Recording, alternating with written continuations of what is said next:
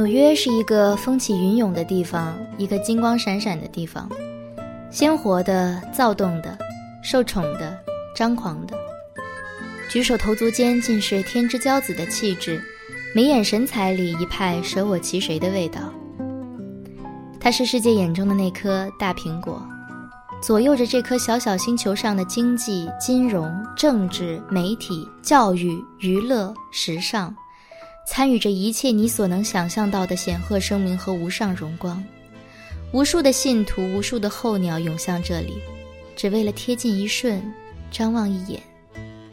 有的涌向华尔街，有的涌向联合国，有的涌向时代广场，有的涌向中央公园。哦，还有那么多那么多的博物馆。在谷歌上搜索到纽约必看的博物馆。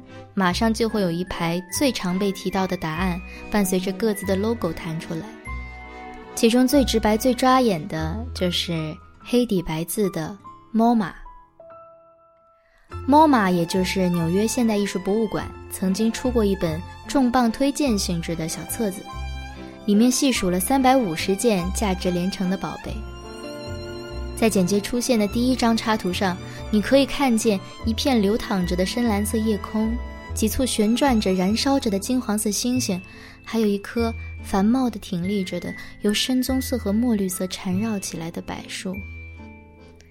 所有的线条和色彩是那么强烈、那么壮丽的朝你扑来，再多辞藻，都显得苍白。这就是 MoMA 的镇馆之宝，荷兰画家文森特·梵高于1889年完成的《星夜》。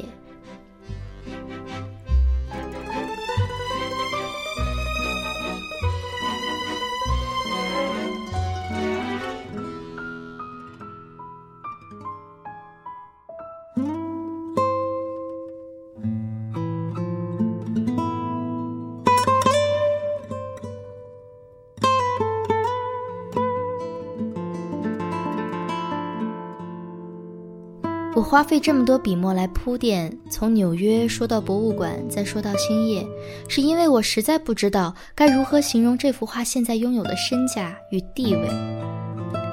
看着这幅画，看着它已然成为了世界瞩目的艺术之都里的一颗明珠，再想想画家本人的境遇，心里就无奈的生出许多沧海桑田的酸楚与凄凉。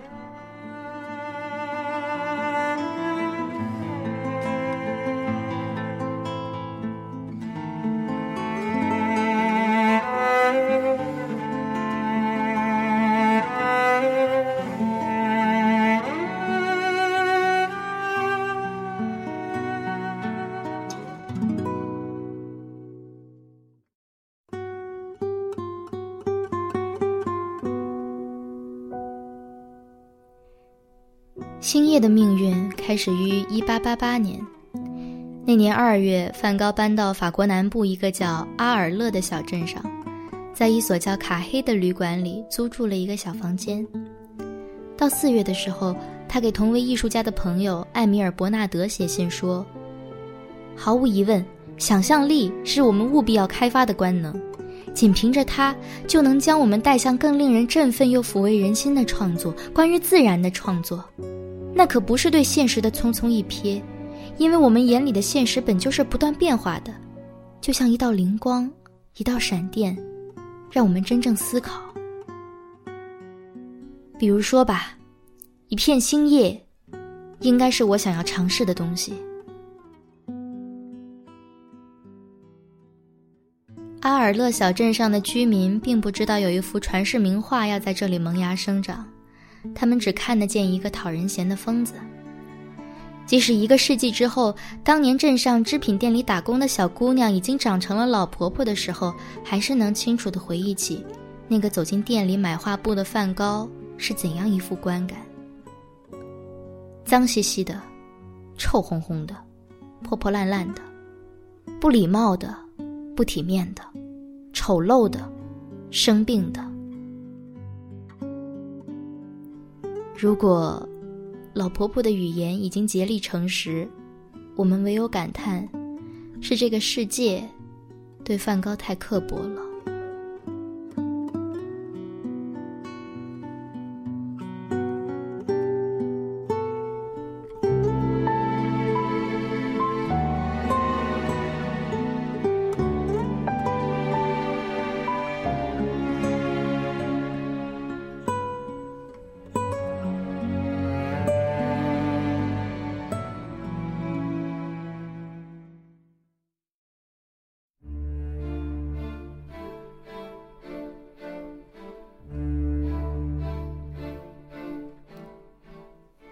其实故事要从更早之前说起。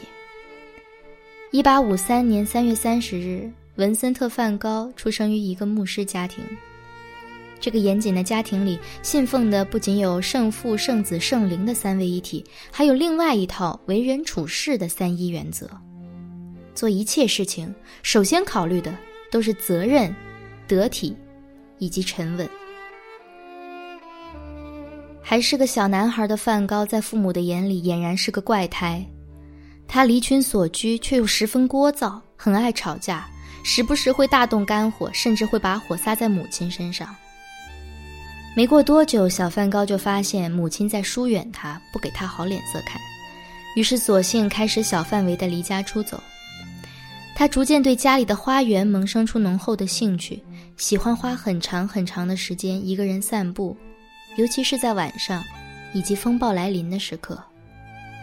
这个习惯，后来贯穿了他的一生。离经叛道的小梵高没有从父母那里得到多少疼爱，他童年唯一的陪伴和慰藉是弟弟提奥。他们俩太不一样了，一个乖僻阴沉多疑，另一个则外向明朗友好。他们俩也有拌嘴的时候，但即使吵起来了，也从不曾停止在一起玩耍。梵高一生，并没有亲近过很多人。提奥是这些人中最举足轻重的那个。后来流传于世的梵高书信集里收录了八百四十四封梵高写过的信，其中超过四分之三的都寄给了提奥。一八六四年十月，父母把十一岁的小梵高送到了寄宿学校，他在那里度过了孤独的两年，渴望着能有家的温暖和支持。但随即又被父母转送到另一间寄宿学校去了。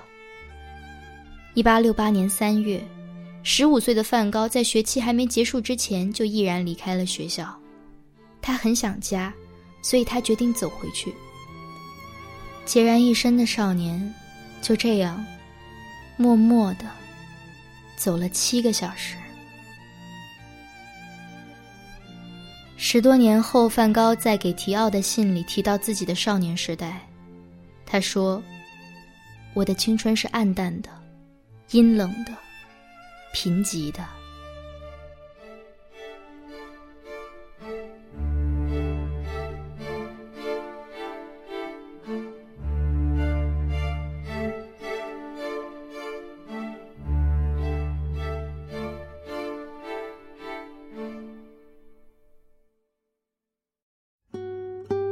离开学校的第二年，十六岁的梵高进入了他叔叔所在的艺术品经销公司古皮尔，在荷兰的海牙分店开始了一份学徒的工作。在海牙，梵高第一次遭遇了爱情，那是一个名叫卡罗琳的荷兰女子。可惜，卡罗琳后来嫁作他人妇。女主角出嫁的同年，也就是一八七三年。二十岁的梵高也从海牙分店调到了远在英国的伦敦，也约莫是从那个时候开始，招妓逐渐变成了梵高生活的一部分。这个习惯一直持续到他离开这个世界。这两场里程碑式的变动，不知道是否与那次情伤有关联，但可以肯定的是，过了十多年，梵高给提奥写信聊起女人时，他说。我宁愿和一个平凡无奇的妓女在一起，也不要孤零零一个人。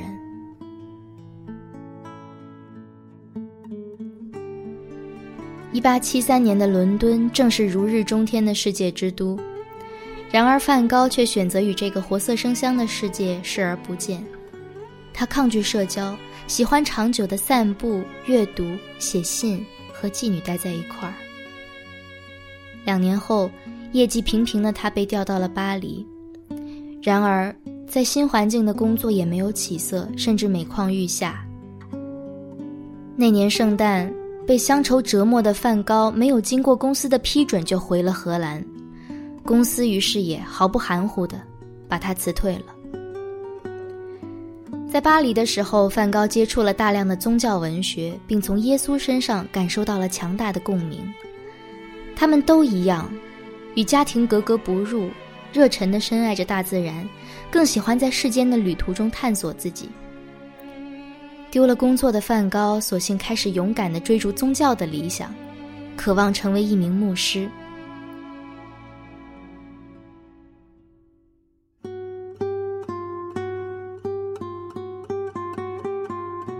虽然中途也经历了一些波折，二十四岁的梵高还是到了阿姆斯特丹，打算系统的学习神学知识。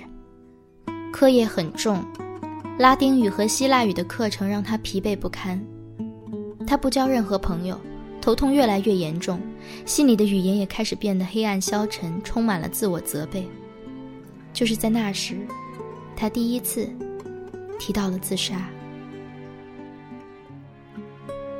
他中断了阿姆斯特丹的学业，那之后的生活变得越来越艰涩。家里给他安排了另一个在布鲁塞尔的三个月的新教牧师试用项目。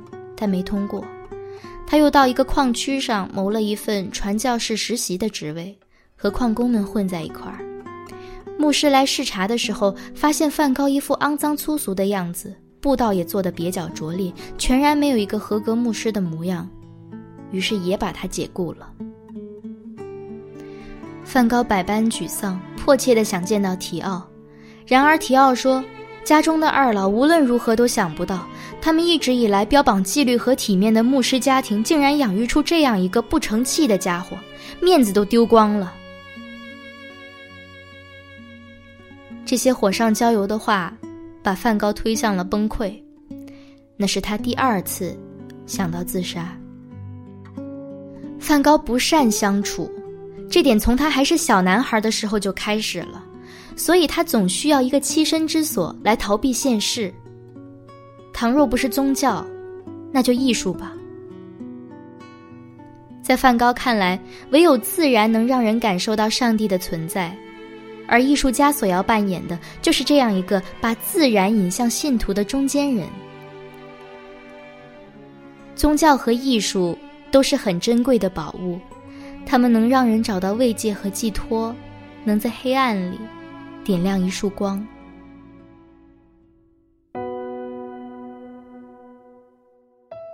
一八八零年，二十七岁的梵高第一次在信件里宣布，他想成为一个艺术家。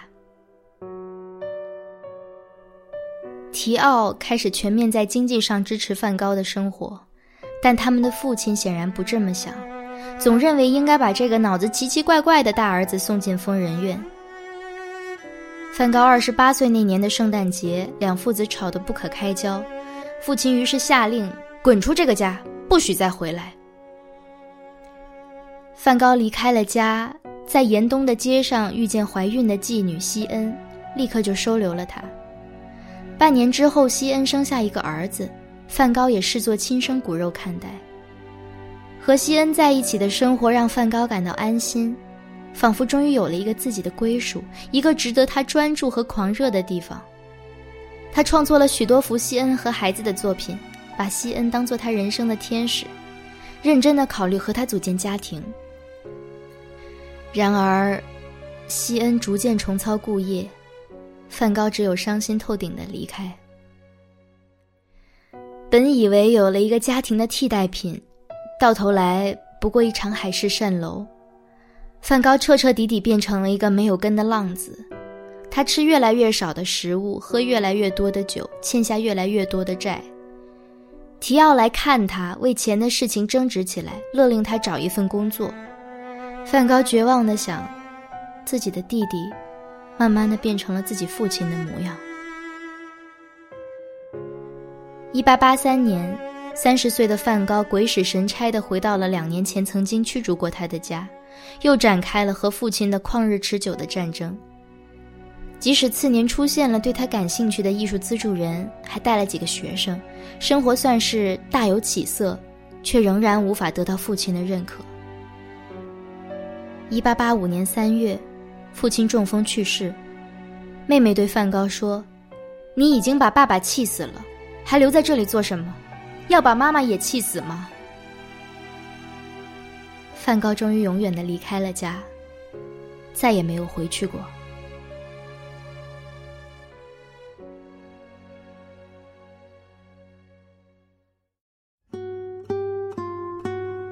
一八八六年三十三岁的梵高到安特卫普学习画画。他的牙齿都烂了断了发烧不止十分虚弱。被同学羞辱，还有一门课把他给开除了。后来他又搬到巴黎，与提奥一起住。虽然巴黎让他的画开始有了明亮的颜色，但提奥未婚妻的出现让他开始恐慌。提奥是他通向这个世界的最后一根救命稻草，然而这根稻草现在要离他而去了。一八八八年，三十五岁的梵高不辞而别，搬到了法国小镇阿尔勒。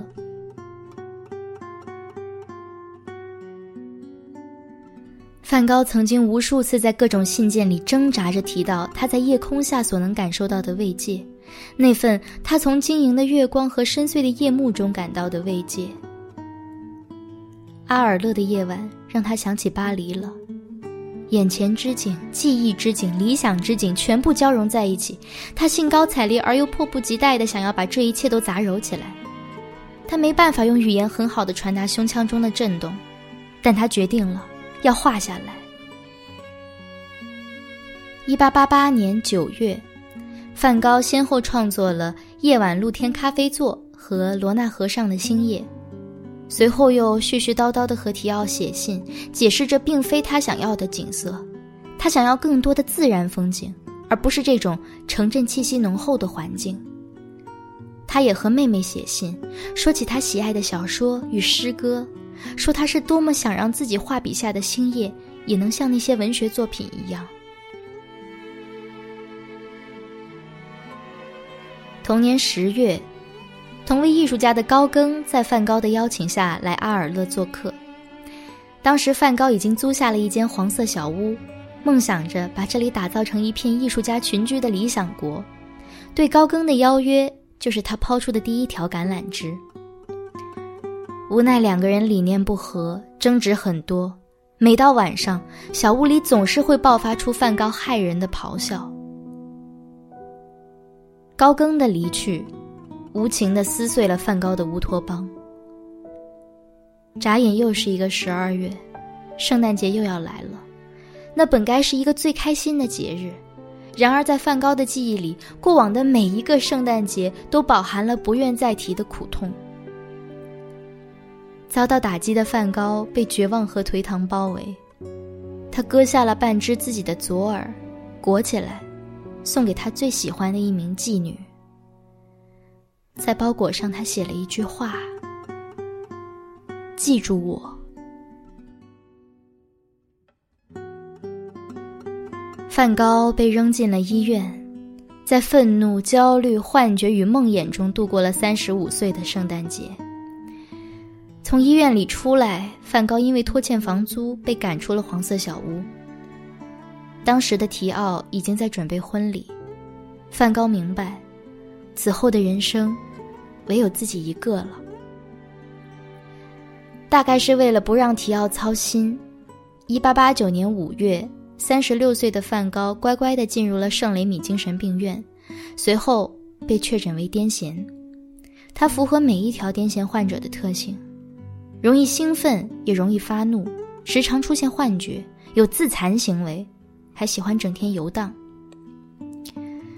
确诊的消息仿佛让梵高松了一口气，他任由自己病得越来越重，同时也越来越有激情地投入到创作中去。他越发的喜欢扭曲的线条和浓烈的笔触，仿佛是要把心里的那团火全部倾注到画纸上。六月，他重新开始了对星空的研究。他待在精神病院里属于他的小格子里。透过栅栏看这个夜空下的小镇，他在画面上布置了一些小小的村落，又从记忆和想象里搬运来了教堂、新月，还有他想象中普鲁士蓝的夜幕，以及金光闪烁的繁星。他从来没奢望过这幅画会有怎样的将来，甚至对自己的表现感到疲惫不堪、无能为力。离开圣雷米的时候，他给伯纳德写信说。我一整年都像个奴隶一样拼命地画着自然，也不去想着到底是不是印象派还是什么别的。我又一次任由我自己去画遥不可及的繁星了。一场新的失败，我真的受够了。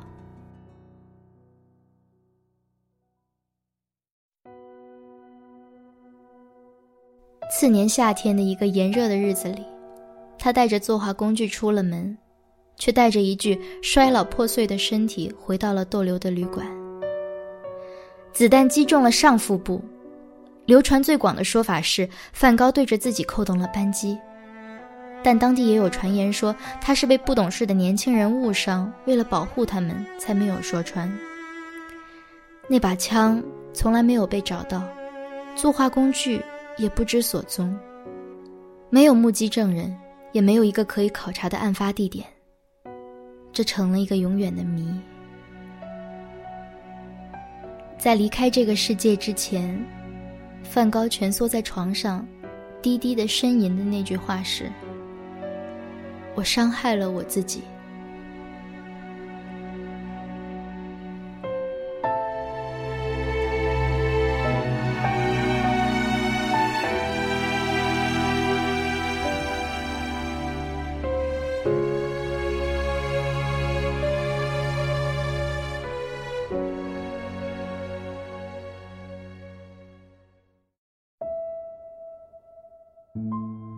去年夏天，我在纽约。到莫马亲眼看了星夜。其实我没能好好靠近一些认真端详，人很多，安静的挤在莫马五楼的那个小展厅里。为了不造成拥堵，大家都是知趣的，照一张相就匆匆离开。到楼下的礼品店里挑一张星夜图案的明信片，又或是挑一册梵高的画集。我也随大流，默不作声的照了一张相，转身往外走。心里慢慢浮起一张瘦削的脸。他肯定猜不到，在他离开这个世界之后，那些留下来的画作会如此迅速的声名鹊起，成为艺术品商的宠儿。世人在震惊之余，终于舍得关心一下这个疯子的脑子里曾经都在想些什么，开始一封封细细的检视他写过的书信。他们发现了什么？一个真诚可爱的絮絮叨叨的男人，害羞而笨拙，不善社交，所以沉迷于书本和画纸。他总是那么兴致勃勃的想要留下一点活着的痕迹，留下一些人生的脚注，因此需要一个可以诉说的收信人。他写得出优美隽永的句子，字里行间全然是一副才华横溢、光彩照人的模样，还有一颗滚烫跳动的心脏。后来呀，后来，他的名字终于成为了一个家喻户晓的符号。无数的人听说了他，前赴后继的要涌进博物馆里看一眼真迹，拍一张到此一游的证据。那个曾经因为人群而惊惶的红头发瘦哥哥，那个为了躲避人群而常常在半夜出门散步的风画家。倘若他看见今日这幅门庭若市的盛景，心里会是什么想法呢？但我们再也不会知道了。毕竟，他已经离开这个世界整整一百二十五年了。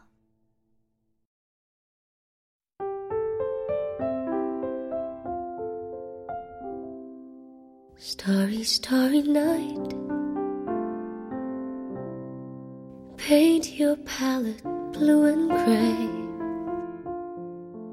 Look out on a summer's day with eyes that know the darkness in my soul.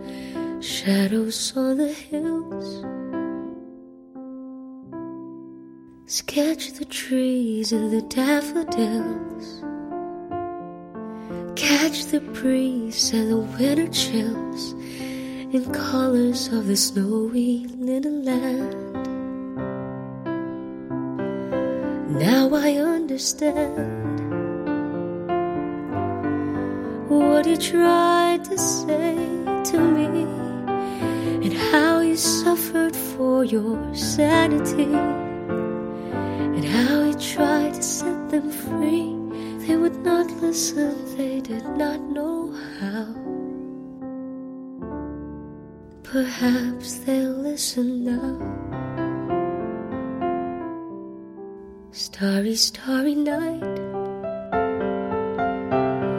Flaming flowers that brightly blaze. Swirling clouds in violet haze. Reflecting Vincent's eyes of china blue.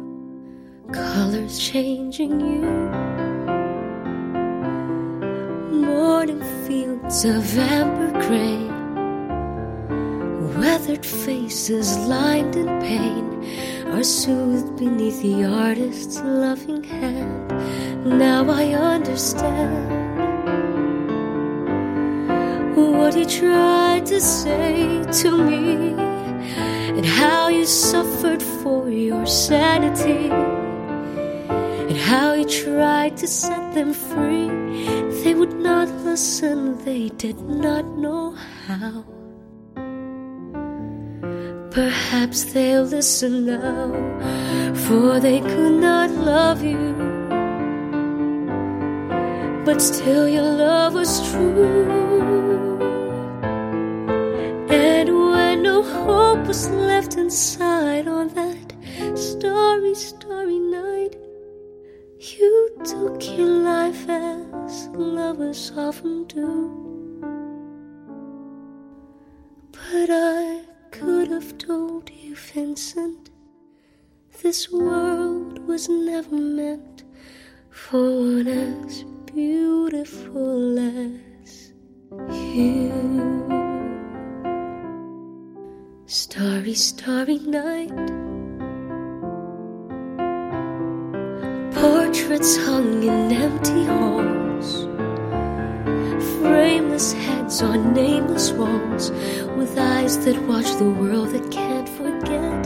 Like the strangers that you've met. The ragged men in ragged clothes. The silver thorn of bloody rose lie crushed and broken virgin snow. Now I think I know what you tried to say to me, and how you suffered for your sanity, and how you tried to set them free. They were not listening, they're not listening still. Perhaps they never